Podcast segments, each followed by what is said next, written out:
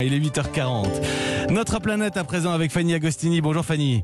Bonjour Mathieu, bonjour à tous. Ah oui, j'ai oublié, je ne sais pas si Jimmy euh, va vous écouter qu'il reste avec là. la même passion que vous l'avez, que vous avez eu hier en l'écoutant lui. C'est la suite, c'est la suite. Eh Ce matin, en, en deux minutes, nous allons tenter de, de réhabiliter le moustique. Et oui, je voulais euh, rétablir surtout certaines vérités. Je vais vous vanter leur qualité. Alors, c'est vrai que c'est pas facile, hein.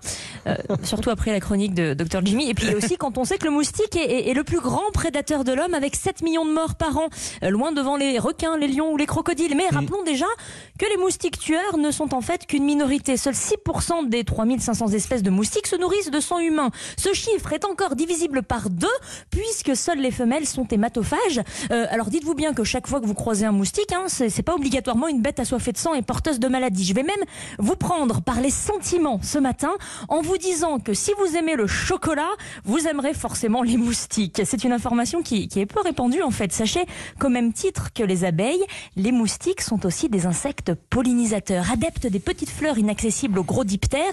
Les moustiques, avec aussi certaines fourmis, sont les principaux pollinisateurs du cacaoyer.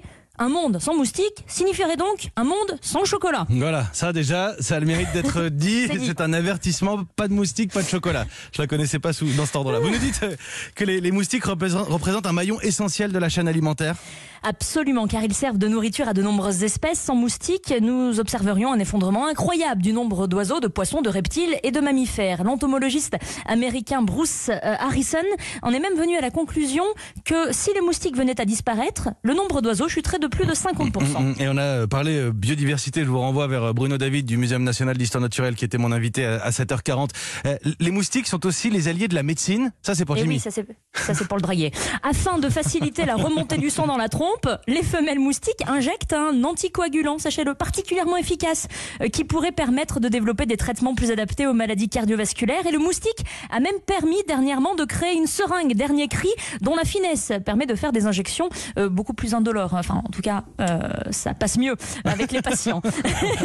Plus, Mais, euh, il a presque tout pour lui, le moustique, hein, de, de quoi aborder la saison estivale avec un autre regard sur lui. Voilà, qui est dit un peu de d'équilibre rétabli, mais en même temps, on les aime pas pour autant à l'apéro. hein. On va pas se mentir, Fanny Agostini, mais on a besoin d'eux au moins pour le chocolat. Merci Fanny. Au moins. Notre planète, au moins, on l'a